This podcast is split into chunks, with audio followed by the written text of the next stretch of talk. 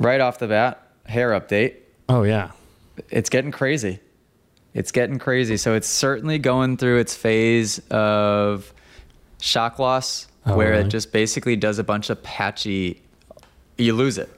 It's getting real patchy up there, but that's okay. But that's okay. Well, I think it's gonna. okay. So the hair clinic you went to made a video of your experience. Yeah, I, which is hilarious. I didn't know they were gonna do that. What you didn't, you know, the dude with the camera there wasn't a dead giveaway. I thought it was just I did I thought it was going to be like Instagram content or like 10 seconds here. I didn't know that they were in, intending on doing a whole YouTube or else I would have like helped a little bit with the storyline, you know what I mean? Yeah, right. They kept grabbing me for interviews, but it was more so I thought that they would just ask the same questions, which is why it has me say, "Oh, I'm 28 years old." I've been I said it like 4 times in the video. yeah, I know. I was like, okay, we got that. Yeah. Yeah. it was it was nicely done other than that if they had told me to like create a storyline and this hey this is a youtube video i would have been like oh okay cool Right. Yeah, no. uh, that, I learned two things two things from that video. Thing number 1 was i'm a professional supercross racer yeah, well, yeah. and i've been balding since i was 24 years old No, i well, 17 times What was worse is every time you said at the beginning of the video it was 23 years, and at the end of the video it was 25. So it's like, um, no, but uh, two things: one, hair transplants visually are disgusting to watch.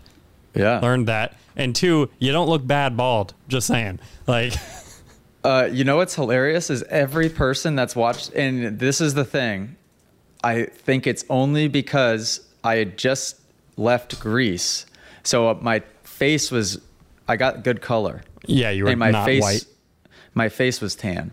Because as soon as they shaved my head the whole building was filled with like 20 to 25 year old girls. That was like the entire demographic of that whole building and everyone that worked there all of them said that I look good bald and I made it made me feel nice I'm like oh okay well at least now I had and There's a backup everybody was saying that so now I have a backup plan You I have guess some confidence in the backup plan. That's good. yeah, yeah. So I'm happy about that. Yeah. Well, congrats. Um, That's hilarious. yeah. So you like okay? So you like how I look with my hair dyed blonde, and you don't mind bald either. No. Cameraman Cam. yeah. Okay. I'm just saying. I, th- I just think you look great. okay. Thanks. thanks. All right. Um, hey, do you want to jump right into this, or do you want to talk about your London trip? Oh yeah. Let's do a quick London debrief. Also, have we podcast since Ireland? I don't know. I don't know if we have. Holy cow, that long ago? Well, I no. Tell me about Ireland. Oh my gosh. Okay. So since last time we talked, I went to Ireland and London. Went to Ireland with driver Jamie, and he is 100% as Irish as they get. In fact, the track that we did the class at in Vernon Mount, it's called, is I think in or near a town called Mahon, which is his last name. So Oh, no that's like way. where his family grew up was in Cork, Ireland, right there in Mahon. Like, I couldn't believe it. So it was just a typical AJ trip. Didn't we booked uh, the flights? We booked rental car, and then nothing further. I didn't realize how small Ireland is. In that, also it was peak season for tourists. There was nothing available. So we get there the first day. We are driving. I pull off a random exit, find this cool castle, find a hole in the wall pub that we walk into. We end up staying there for a few hours. He has a couple Guinness. Um, and it's all it is is one bartender that owns the place, and then one other guy in there that is just the drunkest old man I've ever seen.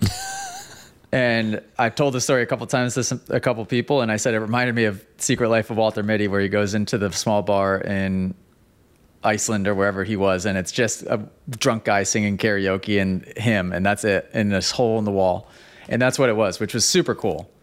Uh, the bartender gave us a bunch of history of like that specific pub. It was one of the oldest pubs in Ireland. This, that, the other thing. Very cool. Uh, but it took us the whole night to find a place to stay. So finally, we end up at this bed and breakfast, and this guy's Jamie would remember, can't remember his name. Old guy that just liked to sit there and tell stories, just owned this little home in the middle of nowhere, and we just stayed at his house. He made us a traditional Irish breakfast the next morning. Uh, there was one other person staying in the house that we met the next morning. He was Olympic swimmer, and he was there teaching swim classes, which is pretty cool. It was just like a really cool, like cultural experience where uh, London with Jack was a little different. London, like we did it more of the touristy way, maybe. We stayed in nicer hotels. Um, but then again, we, we just kind of bopped around and figured it out. Jack and I went to, I don't know if he told you at all yet, we went one night to two different, like basically speakeasy type bars. The first one was called uh, Disrepu, I think, if that's how you say it. And you walk down this tiny little basement ended up in this place one of the at the time coolest place i had ever been in my entire life. Stayed there for an hour got one drink i thought it was delicious he disliked his. Then went to another place called cahoots which was made to look like it was a train station from like the 30s wicked cool and that one was like tied for the coolest place i had ever been uh, yeah just super that was fun really fun uh, what else did we do? Class was amazing. The motocross scene in the UK is insane. Ireland, definitely not so much, but it's still the class sold well. The people that were there loved it. But smaller moto scene where the UK is like got to be one of the hubs of Europe, if not the hub of Europe. It, classes oversold and sold out uh, with a lot of people wanting to get in. The vibe was like very cool. But everyone was super, super into it. It's so much so to the point where I feel like if we were to do and expand facilities globally, UK would be the first place I would do it. Yeah, that's cool. Uh, yeah, so that was super fun. I'm sure there's a million stories I can tell you. Can't think of them. Guess who was on the phone with this morning? Kevin Windham. Oh, really? Yeah. what did he want? subtle, subtle flex. Uh, talked to him for an hour and just talked about just nothing, just talked.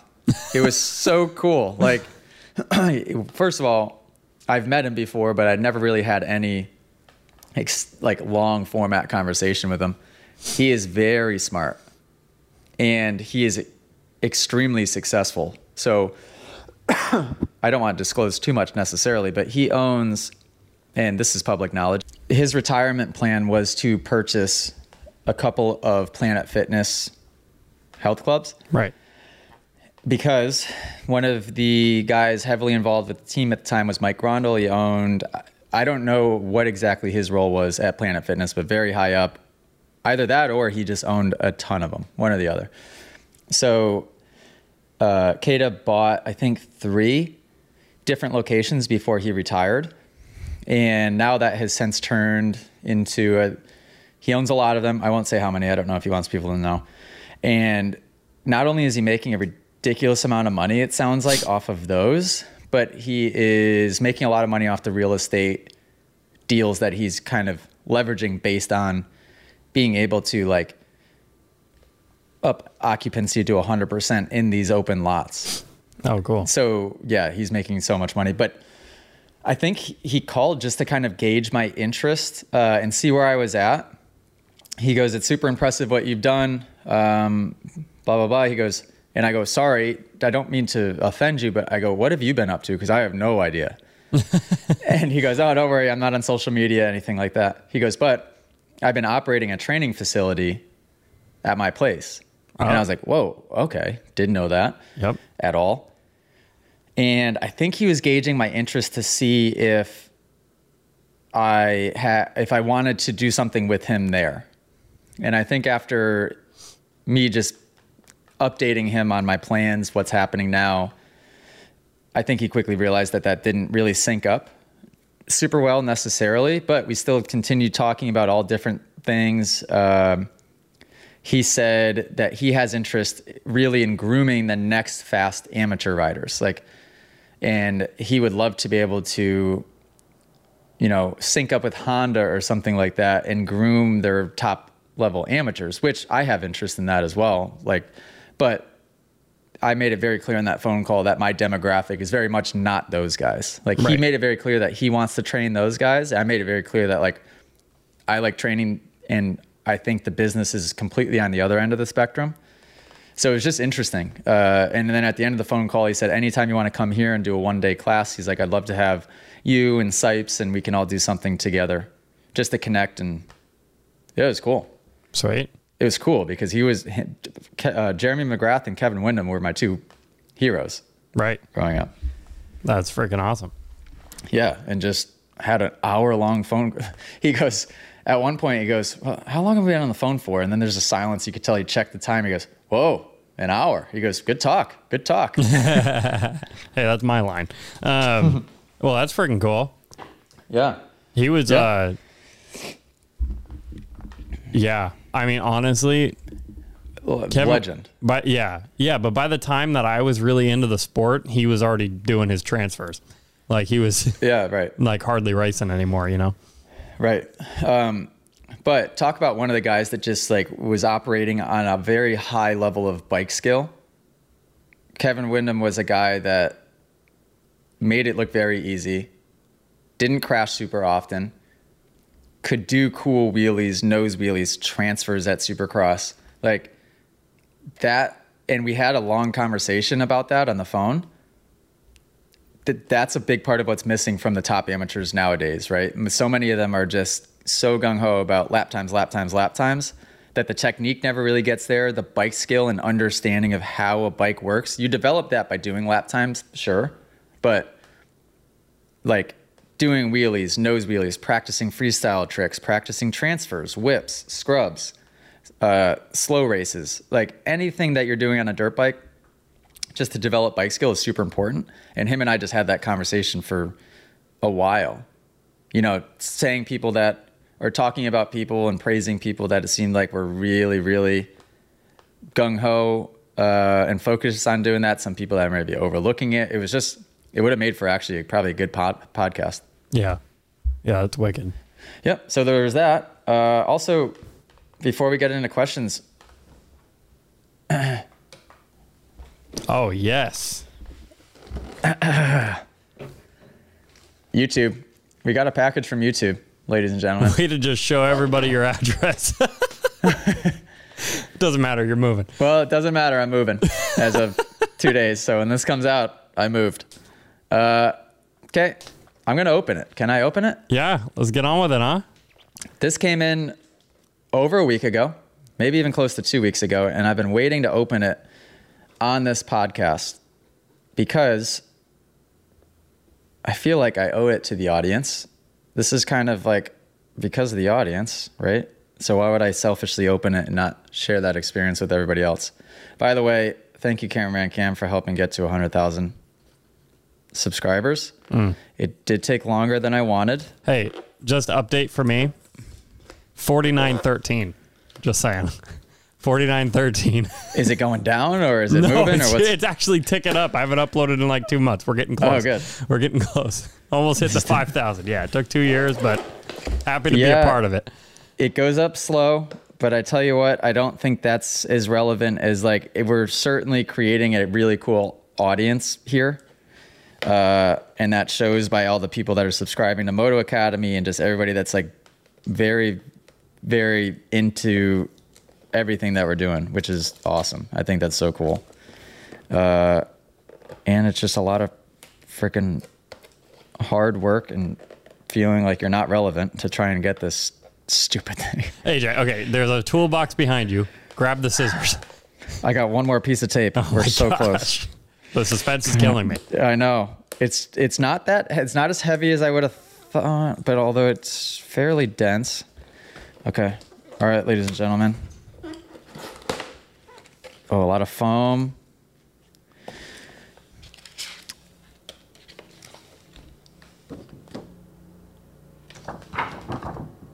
Nice. I'm going to read it. Some 100,000 subscribers.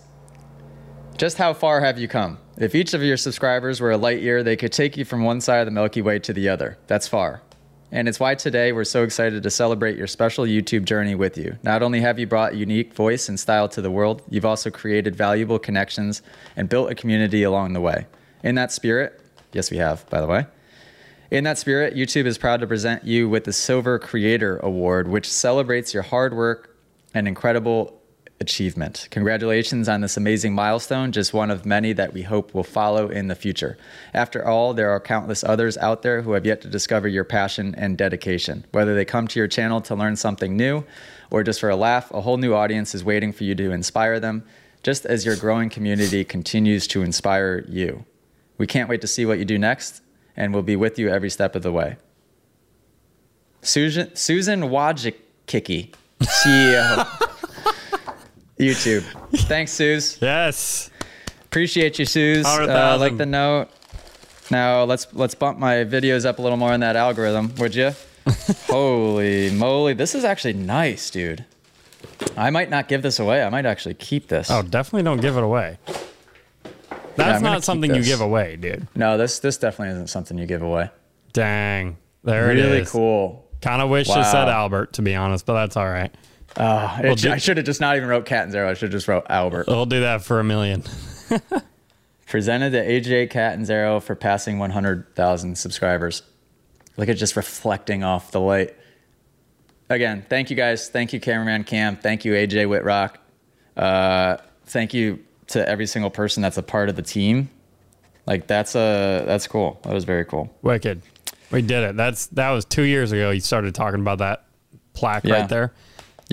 And although, man, so much, although we have a million things going on and there's a lot of focus spread thin throughout a lot of different things, like accomplishing a hundred thousand was, was a big, big, big goal. So that is, that is very cool. Okay. Well, hopefully Allie doesn't try to throw that out when we're moving here in a couple days. Oh, that's really cool. That, cause that would suck. Yeah, don't throw that out. Keep that one. Yeah, I like that. Wow. Okay. Uh, all right. Well, moving on. You want to do some questions or you want to do some races? Races. Hit me with the races. All right, let's do some race stuff. Few few things happened this weekend. Uh, we're just gonna talk about the crashes. Um, Okay. But I have the video of Barcia and Ferrandis incident plus both of their responses to it Oh, to talk about. okay. All right. All right. Shall Are we we- watch you- the clip? Play the clip. Roll the clip, sir. I might have to have you replay it a couple times.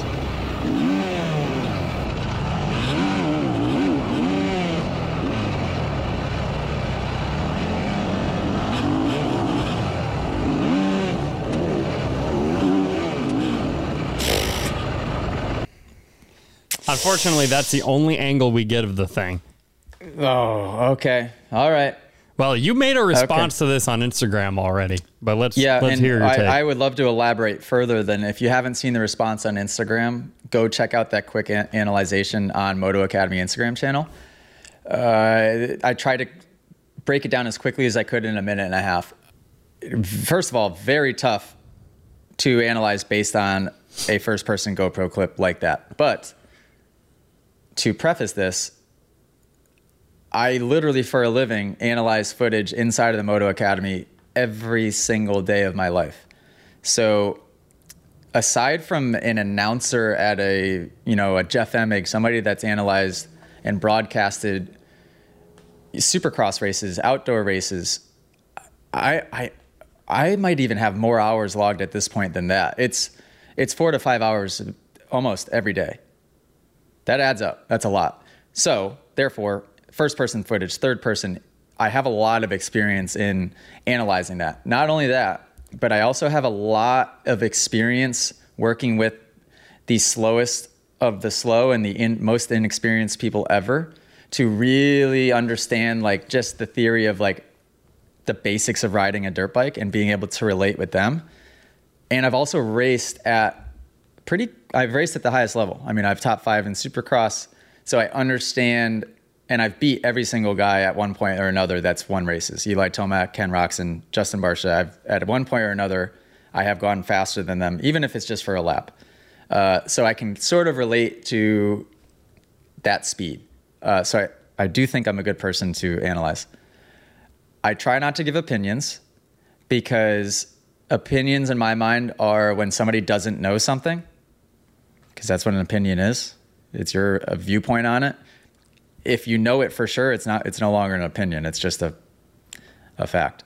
Uh, so I will try to be objective. Can you argue me on certain things? Yeah, maybe. Uh, and comment below productively if you want to. Uh, first thing first, in the right hander, and I talked about this in the Instagram clip, when Ferrandis pops in to the shot and you first see his front wheel, you have to remember that that's coming from his front number plate. So where Barcia's head is, he's going in peripheral vision, not to mention, he's going to see Ferrandis before we do in the clip, meaning that he has more time to react and make the decision: Am I going for this corner or am I not? A little bit earlier than we do. But even with that being said, playing that video in real time, from when you see Ferrandis come into the shot and the time Barcia has to react, it, that's plenty of time. That is a slow turn.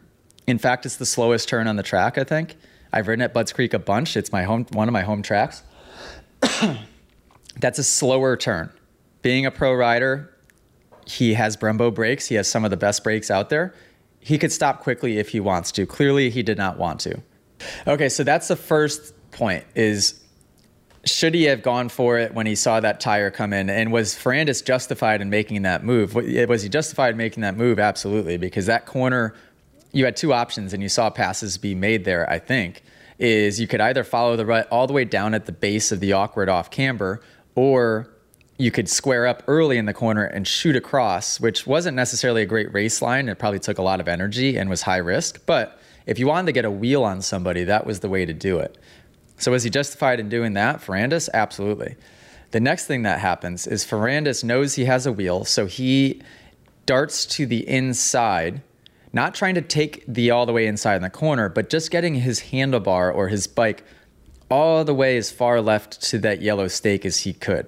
In Supercross, there's some situations where you would do that on the entry to a corner to just defend yourself, even if that means you swing wide in the exit, which naturally most of the time you're going to as long as you block the entry enough, usually that's the best way of defending yourself. So he does that. Once he does that, he essentially assumes that he's safe because he knows that Barcia has the only option to either hit the brakes and tuck in behind him or he's going to be forced to cut the track. So I think that's where Ferrandis was like, people go, whoa, why did he go to the outside?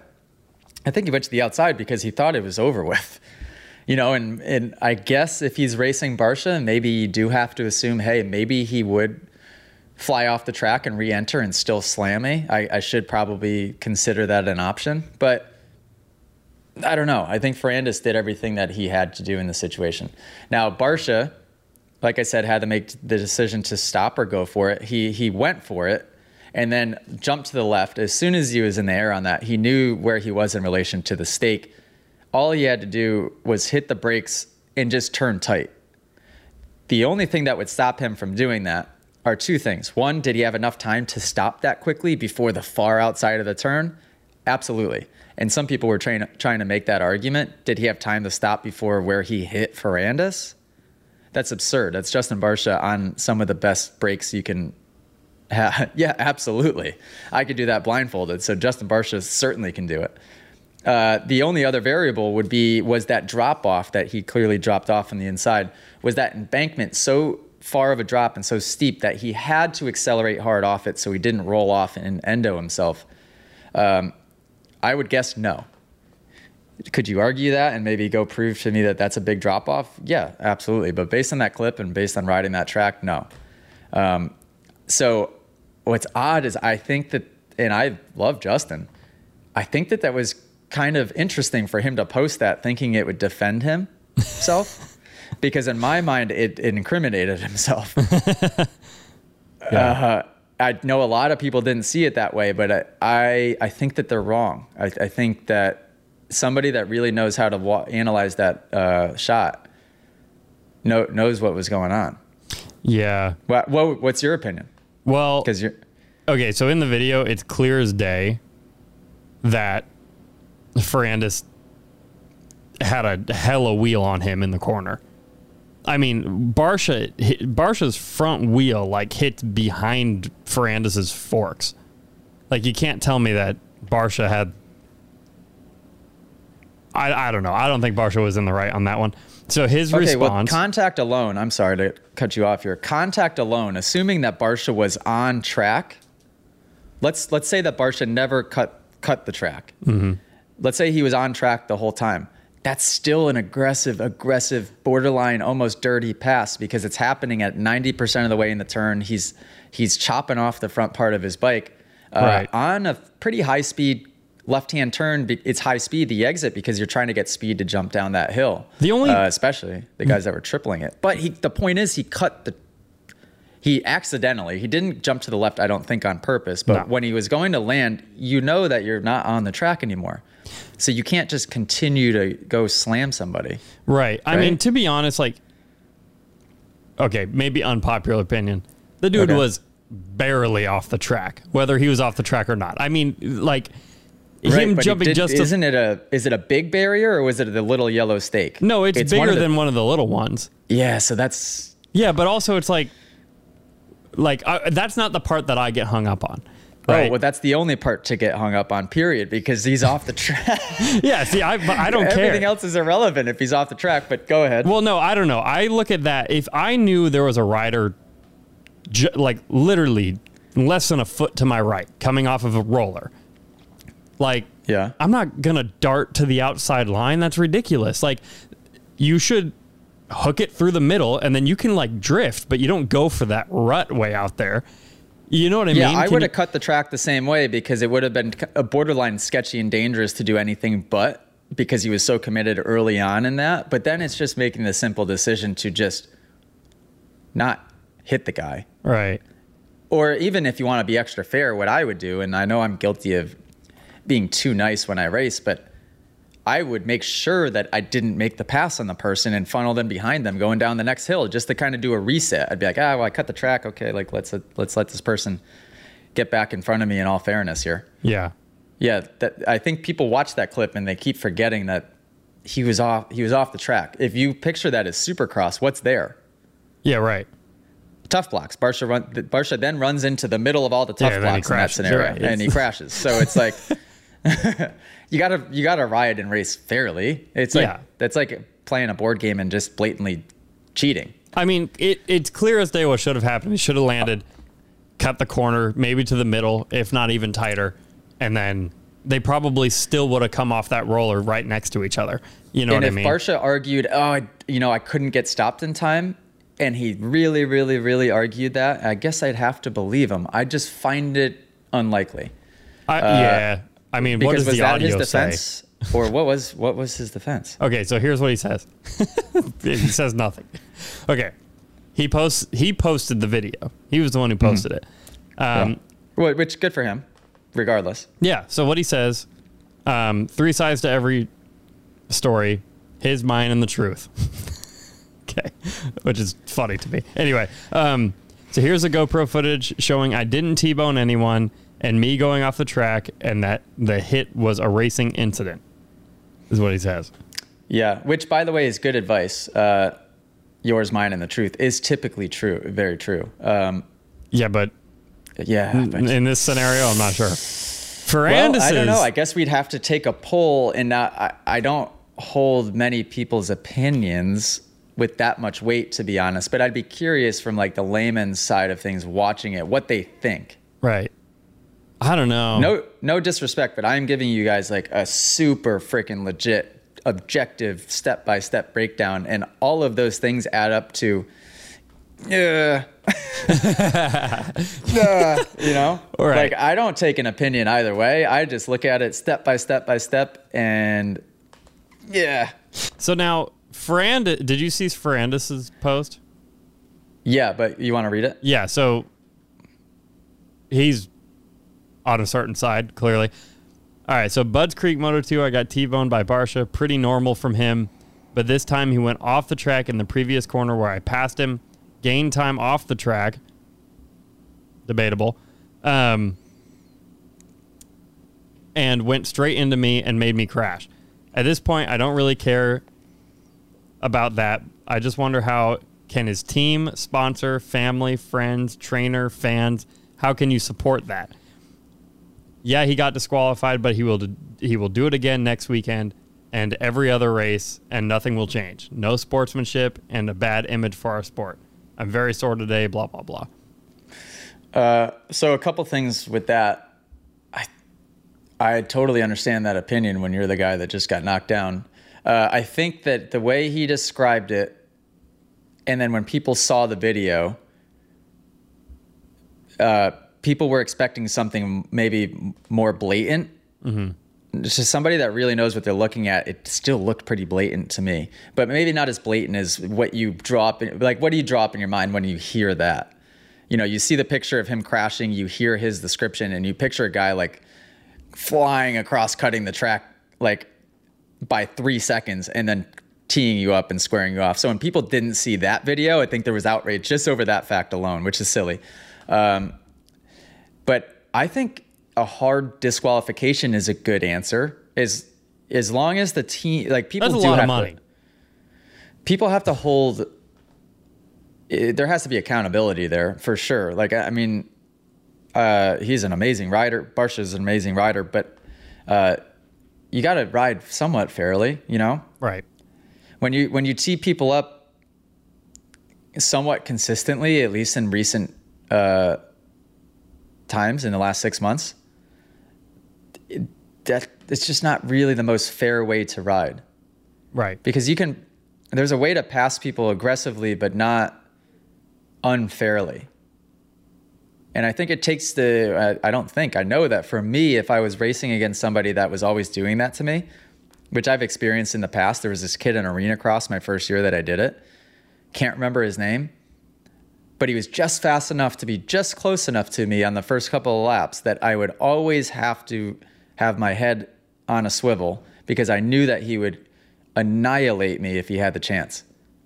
And that sucks. Right. yeah. You know, because for fans, fans could argue, uh, oh, it's fun to see that type of drama. Sure. But I would argue that it's more fun from a fan's perspective to also have everybody healthy at the races and all of the competitors there. Oh, it's way more fun to watch what Chase and Eli are doing right now rather Yeah. than people just taking Yeah. each other out, in my opinion. Yeah, and I the the defense to to Justin, I think, is that that's what that is what makes him so special. Is I think if you take out that piece, it, he struggles to operate otherwise because like how do you draw that line? Like he's so good because he's an animal, uh, but you just yeah you just gotta just think a little bit more before you do stuff probably. And again, I've known Justin my whole life. I'm friends with him. Uh, so if he sees or listens to this, I would say the same thing directly to his face. And I, he's seems like a great, great person as well. Oh, he's awesome. You know? Every interaction we've had with him, he's he's the man. Totally. I, my He's dad went up and It's saw him. Yeah, my dad went up and talked to him at Foxborough and was all excited. I think he gave my dad a jersey, didn't he? I don't know. Yeah, I think he gave Tony Cat a jersey, an updated one, because we had one from when Justin was on a 65. Great person, amazing rider. Just gotta, It was a little aggressive. And honestly, dude, if I were to give and it's fine. We're, we're moving past it. Right. Who cares? But if it happened again and again, that's is- when you're like, all right. Yeah, but it kind of does. You know what I mean? But the only thing is, like, Well, uh, in Barcia's defense, that could have been a situation where Ferrandis didn't fall. And then it's totally different. It's the fact that Ferrandis Hmm. fell and then quit racing. That's where, you know what I mean? Yeah, like, he right. Literally went back to the pits. If he just, like, got bumped and kept going, then, like, this wouldn't even be a conversation. So, yeah. I don't know. Yeah, but but it's fun to speculate, isn't it? Even though Yeah. our opinions mean nothing to anything. But Yeah. the fact is, he got disqualified, is what it is. We'll go if on. you guys want to see full episodes of this podcast, you can go to and subscribe to the motoacademy.com. When you get to the motoacademy.com, click train online, and inside of the app, we have full episodes where cameraman Cam and myself respond to users' riding footage and break down riding footage. We answer your questions. We talk about topics like this and give opinions that don't stuff mean anything. and give opinions that don't really matter. so go to motoacademy.com. And Cam, I guess you could use that for all the other ones too if you want. Right, Remind perfect. me at the end. I'd like to do a couple of those. yeah, yeah, yeah. All right. Okay. So, what would you like to watch next? Real quick. We can do those quicker than that one. Um, Yeah. We got Jet and Mosiman, and then we have Chase doing a front flip. Let's let's uh, go less dramatic for clip two. Let's go Chase doing a front flip, and then we'll get to uh, Jet and Mosiman is the least dramatic. I feel like It's not. It's just It funny. is, but it's more of a. I have a bit of a stance on that. oh, interesting. A little bit. All right, all right, all right. Here we go, Chase. A little bit. Trying to push from Tomac early, but he got around Sexton, Caroli, and he's on the move. Yeah, I think what you're seeing with Eli right now, he's trying to so, show some force, and I, I think he knows that with Chase. Oh uh, no! Sexton down in a front flip. He's okay, but he's going to lose a ton of ground. And all that was caused from Eli passing him going up that hill. So the that that was caused because it. I don't know if he went to go sit down, or if he just allowed his knees to blow forward, which would be interesting. But Oh, he totally crash- did. It happened because both of his knees came forward. I don't know if he thought he was going to sit down for a second and change his mind, or if he just hit a soft spot and wasn't ready and his knees moved forward. But that that crash happened because all the weight went right to the front all at once. Wow. Okay, I didn't even notice. I was actually trying to dissect it myself. I didn't even notice that he was totally doing the slow transition to sitting that we always Yeah. talk about. Uh huh. And, so, Which, and he's uh, like, he's like Mr. Snappy too. He never does that. Well, he did it in the worst spot. So Right. in that situation, you'd either want to sit after that, almost when you're going up the jump face, so you could save some energy on the exit of the corner, or you can do what like Anderson and uh, I saw a couple guys do it, where they just would stay off of the the big part of the berm. They would ride a little lower and they would sit way earlier. He's he sat right in, or it looked like he was thinking about sitting. Something happened right in the softest spot uh, you, and you have to be careful of that because if you put all the weight into the front end of the bike right at the softest spot, it's just going to suck you in, spit you out. So easy fix there, people. All he would have had to have done is he could have hit the same line, but if he were to go back and do that again, he would just keep his knees tighter and keep the knees behind the foot pegs, and then it would have, would have kept the bike just level enough over that soft spot that it, he would have went right through it. Easy breakdown, Cam. Bring the next one. Yeah, that was easy. All right, next one. Front flip number two. I mean, this one was not as involved. Right side. There he is. Oh, a rider goes down in front of him, and he gets tangled in another oh. front flip. Now, if you're Chase right now, you got to calm down. Oh, I don't remember seeing that one. You don't remember That that? so that was wrong place, wrong time, and the rut was just deep enough to where that wasn't a matter of him not looking ahead, because when you watch that back, it almost looks like he had enough time to react, but he was just more so stuck in the rut than anything. And I think he tried to hit it with so much speed to try to like wall ride it to get up to the corner of his bike and hit like just nick his tires. yeah. But yeah, he ended up going into it just just enough to do the slow. So that was that was all uh, first moto, right? That was all What did he get in the first moto? I think seventh or eighth. Wow. Yeah, and then second moto, you think Tomac just has the championship wrapped up, like like everyone thought it was over, and then he gets like sixth place, and se- they just swapped. Like Sexton came That's in with a a- one point lead, and I'm pretty sure Eli left with a one point lead after all Yeah. of that drama. Okay, so how do you look at that? Leaving Budds Creek, going now into Indiana, who who has the momentum? It's got to be Eli, right? Oh, you tell me. Well, he has a red plate. I'll tell you what I think, but go ahead. He's got a red plate. I mean, yeah, Sexton won. Eli's probably su- super bummed that. I mean, they even said this on the broadcast, but you got to leave feeling like you lost an opportunity. Like he could have made up so many points if he went even one two, you know, but he went one seven or one six or whatever. Okay, so which way are you arguing here? So, you, but you're still saying Eli has the momentum? I feel like he's got to. I don't know why. Okay. Do you think? Do you think Sexton had a better day? Yeah, I would argue the opposite. Absolutely, because Sexton was what place was Sexton in when he crashed? Oh, like thirty fifth. like must have been. He was way back there. On oh, the Oh, was first, it? it was on the first lap when he did the first front flip. Okay. I just think that he was proven to, even though he crashed twice in that first moto, he was probably still the fastest or very close to being the fastest guy. And then Moto 2, what do you get Moto 2 He won first? Yeah, And then Tomac just straight up gets sixth. And yeah, and like you said, doesn't capitalize on a mm-hmm. day where he should have really swung 10, 15 points. I think Chase leaves there like, holy crap. I just basically had one of my, my that was his throwaway day so far this season. Yeah. I just had a throwaway day and I'm still only one point back. And one of the two rounds coming up is Pala, which is arguably the track I'm best at. Yeah. And Indiana is a track that I guarantee suits his style really well as also. We'll see. I mean, to- Tomac's fast at Indiana uh, too, but I, it, I tell you what, this is great to watch, Dude. This outdoor series never comes down to the wire like that. no, it's been amazing. All I want, I would love for the next race to be the last race. One point apart, like that's Oh, best case scenario. I know, I know, but still, it's gonna be close no matter what. Yeah. Even if even if something happens to one of the guys this weekend, something could still could still happen to the other guy the next weekend. yeah. Crazy. Yeah, so that's that's exciting. And then uh, yeah, pumped on that. If you guys want to see more, month without racing, and that's going to make all the difference. Jet sends it down the inside. It's going to be side by side over the top of this crest. Lawrence has the pass. Yeah, Michael square him up, but not Jet Oh, yeah. did a good job. Maybe Michael's that coming little- back here, James. Look at this. Yeah, fighting this- back. The young kids. Let's see what Jet does. And scrubbing it together, and Mosiman gets it back, and then goes down, and Jet nowhere to go. He's Yeah. not happy about it. Yeah, he's not happy. Okay, so here's my view.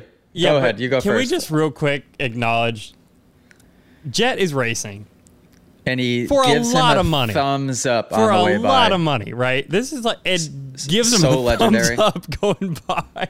like Completely legendary. like that's amazing. He is so. He's just he's just riding a dirt bike. I just love that. Anyway, all right, let's. I would have accidentally flipped him off and then would have regretted it later, but he did the cool thing and just went like this and gave him a thumbs up. like I wish I did that when I was riding. That would be great. oh my god! And somebody snapped a perfect picture of it. That's so good.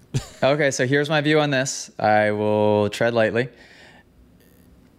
I agree with what James just said. By the way, James did a great job announcing. I thought. I thought it was really interesting to listen to. I thought uh, it was hilarious when he gives guys nicknames. I, I was gonna say I think I heard the words RD coffee like seventeen thousand times. Uh, can you believe the type of plugs that he's getting? I just just because he wanted to. He was like, "Oh yeah, man, Dungey had some coffee in between motos." like, just Dungey's probably like, keep having Stu announce these things. I know it's like unbelievable. Man, but when he said that, oh, he said the coffee guy is battling was battling with somebody. Oh, it- Oh, German chocolate. German He chocolate.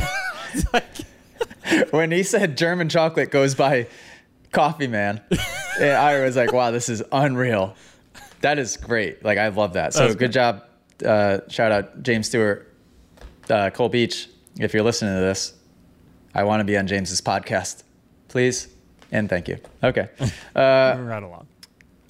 Uh, I agree with James in that you have to give Mosiman a lot of credit because he has he's a fighter. He's like Hampshire. He's like Barcia. He's like Vince Friese. He's like these guys that may I don't want to say lack ta- talent is a I don't like using the word talent, and I don't want to say he lacks it either.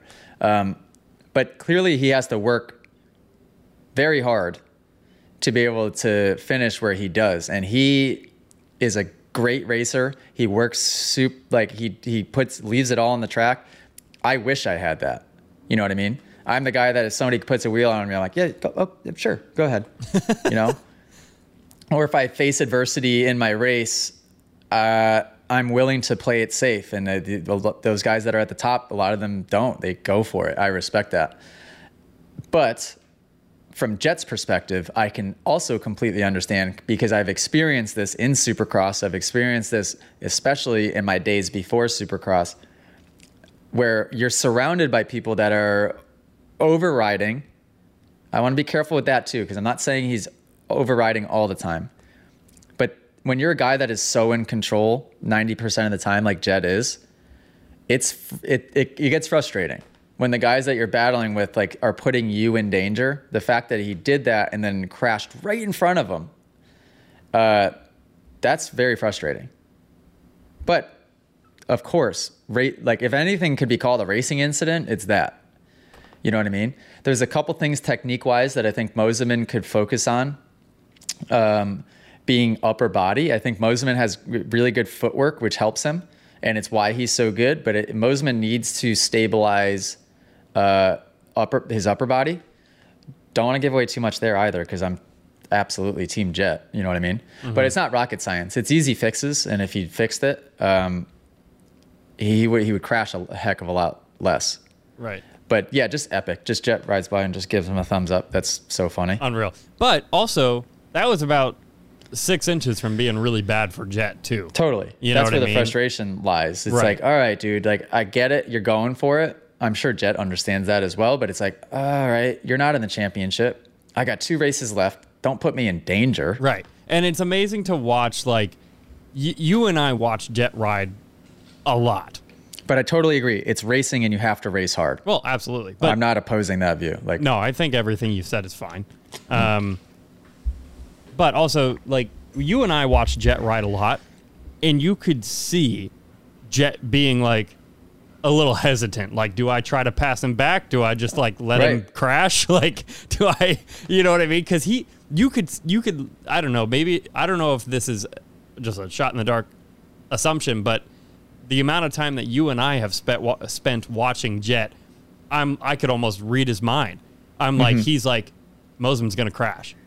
Like Mm-hmm. Yeah. he's like, do No, I want to be in front of him when that happens, or do I want to be behind him? smart. You know what I mean? Jet, Jet and Hunter are two of the best at being able to read situations and know how to play it. Especially Jet being that young.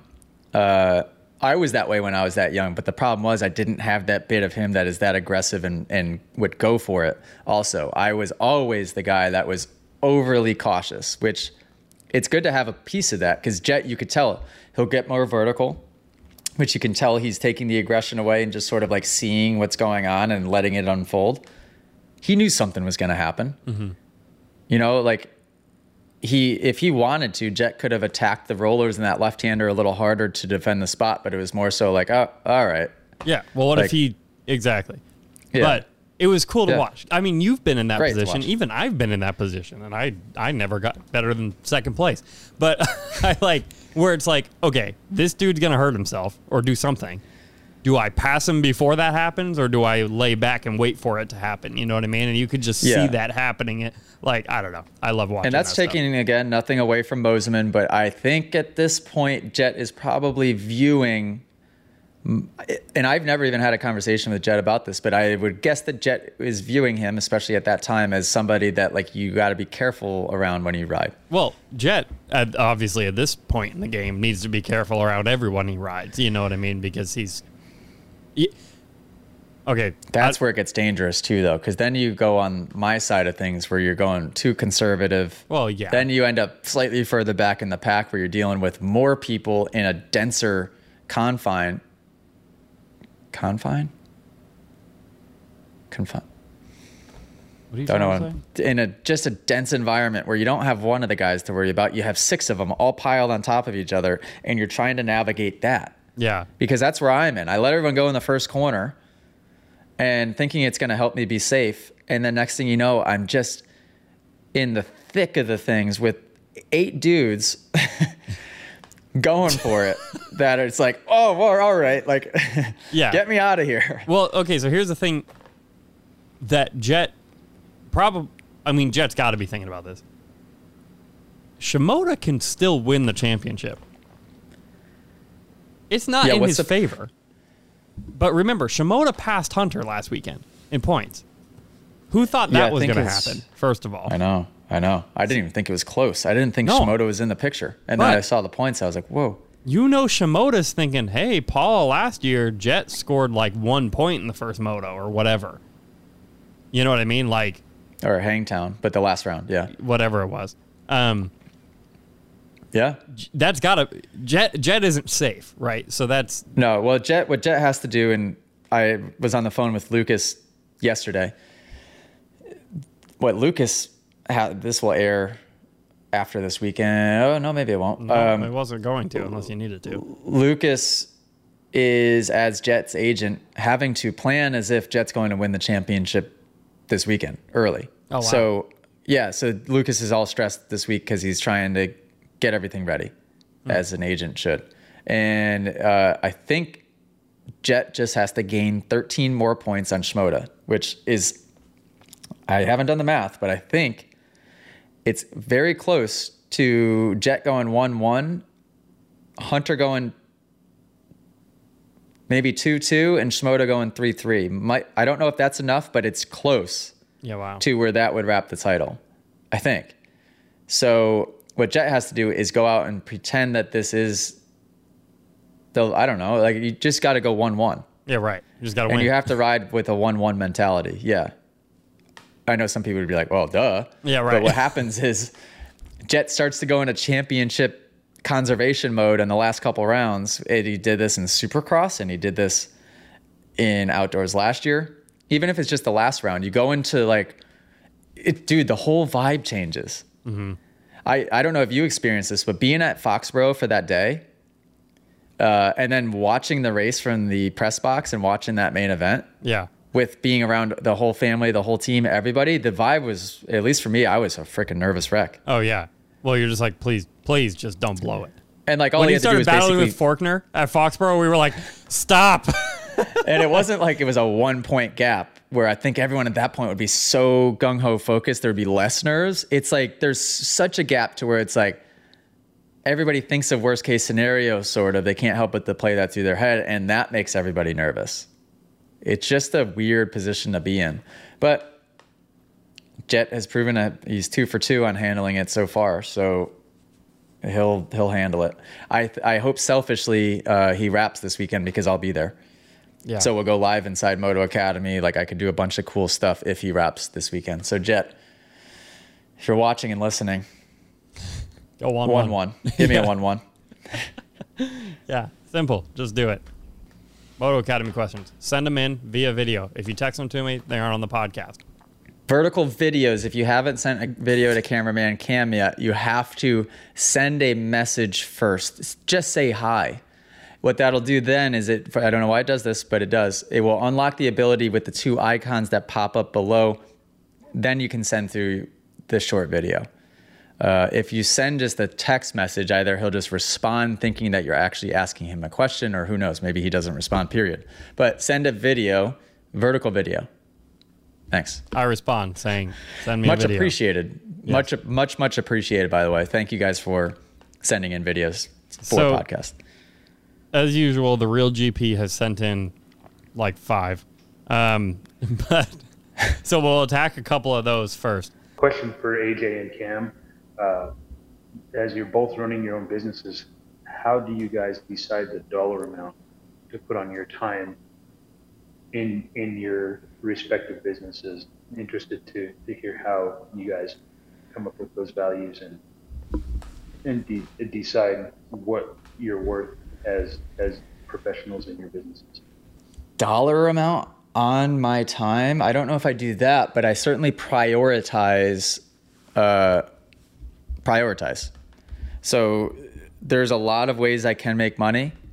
There, there's a lot of ways Moto Academy does make money, but you have to make sure that you're putting the most important ones first. So is it, am I going the right way with answering this or is it, am I not answering how he thought I was supposed to? Well, you, What's the question again?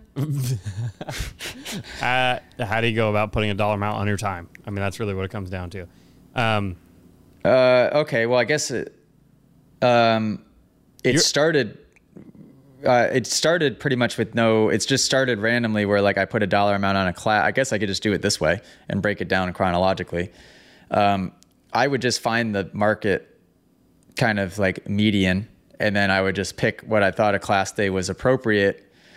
Uh, price wise, now like let's say I price 250 per rider, you have X amount of guys there per day then that day equals you can pretty much get guesstimate pretty closely you know what i make in a day so to me if if somebody were to ask me to go do hire me for a class that's what my rate is you know what i mean it's not more if the person's rich or poor eh, the price is the same right because that's my price um, that's that's how i because the only time I've had to really think about what my time is worth, it more so is like with the military contracts. I that's how I would price it. Because I just because it was government money, I didn't take advantage of it too too much, even though some people obviously would. I just more so like made sure it was fair to me and fair to them. Uh, and I based that on what a normal day would cost me. But as far as valuing my time for myself, it as like a business person that had let's say seven streams of income coming in, I have to prioritize and know which ones in the next year, the next five years that I see as the important ones, and I, we have to put focus on those because as a team we've been we've gotten distracted and we've chased the merch, right? Or we've chased uh, other insignificant things that take up too much manpower, way too much time, and they don't really make any that much money. You know, where it's like constantly we're having to have team meetings and talk about it's the app, the app, the app, the app. I know we forget about it because the money only comes in once a month and it's just $22 a month to subscribe, but the subscription service is the future of the Moto Academy. We have to remember that. So like our time, my time should be spent mostly thinking and working on that. Number 2, most important thing would be classes. And so that's just prioritizing my time. You're going to have a totally different answer because yours is more cut and dry, probably. Yeah, a little bit different. Yes and no. Um, also, the merch isn't the mainstream of income yet, just because the cameraman cam merch hasn't come out. Yeah, true. Yes. True.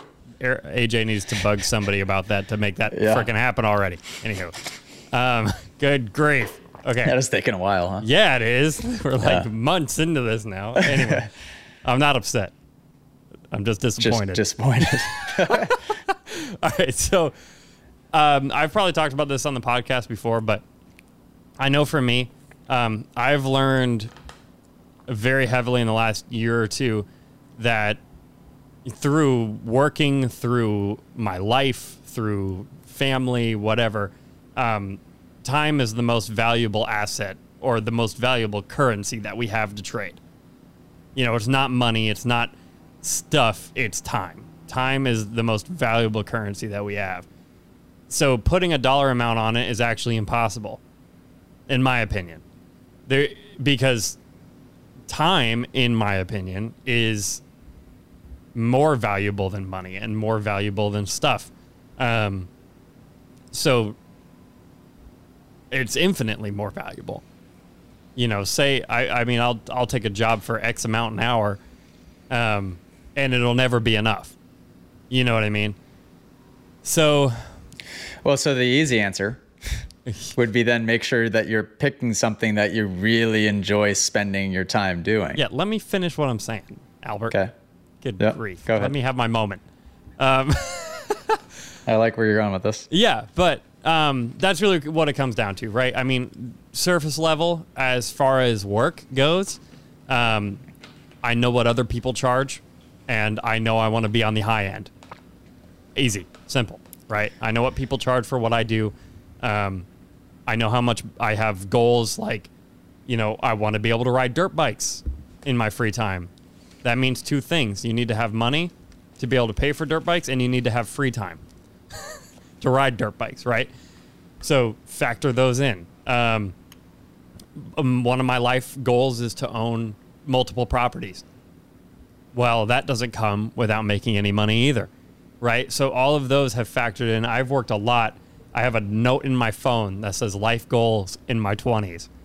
Um, and I, I wrote down all the things I wanted to do. I want to own a house. I want to have a family. I want to do all these things. And guess what? That's and then I did the math out of this is how much money it costs to achieve those goals, and then I adjust my pricing that way. Um, but that Wait, all comes. Are you are you talking about buying like to reaching that goal? Let's say buying a house. Are you when you say you're writing down the a dollar figure for that? Are you writing down the entire cost of the home, or like what you would put down on a mortgage? um, no, not the entire cost of the home. But okay, I was gonna say I hope not because I'm 29 and I'm extremely successful and I couldn't have bought a house cash by now. no, no, no. But Okay. I'm I'm looking at it as this is the size home I want, with the ideal amount. Like I want to live in a barn dominium. Um, toughest part Same. about that is you got to build it, right, and all this stuff. And basically, the goal for the home specifically, if you want to know, is twenty percent down. Yeah. yeah, Okay, that's a good goal. Yeah. Because a lot of people put a lot less than that, which I think is silly. But whatever. Um, but It, it, it doesn't really matter just advice on that end. Uh, Right, but because you can refinance at any point. You yeah, know what yeah, I mean? yes, but also I want uh, these are Yeah, goals good I'm goal. setting. Okay. That's a good goal.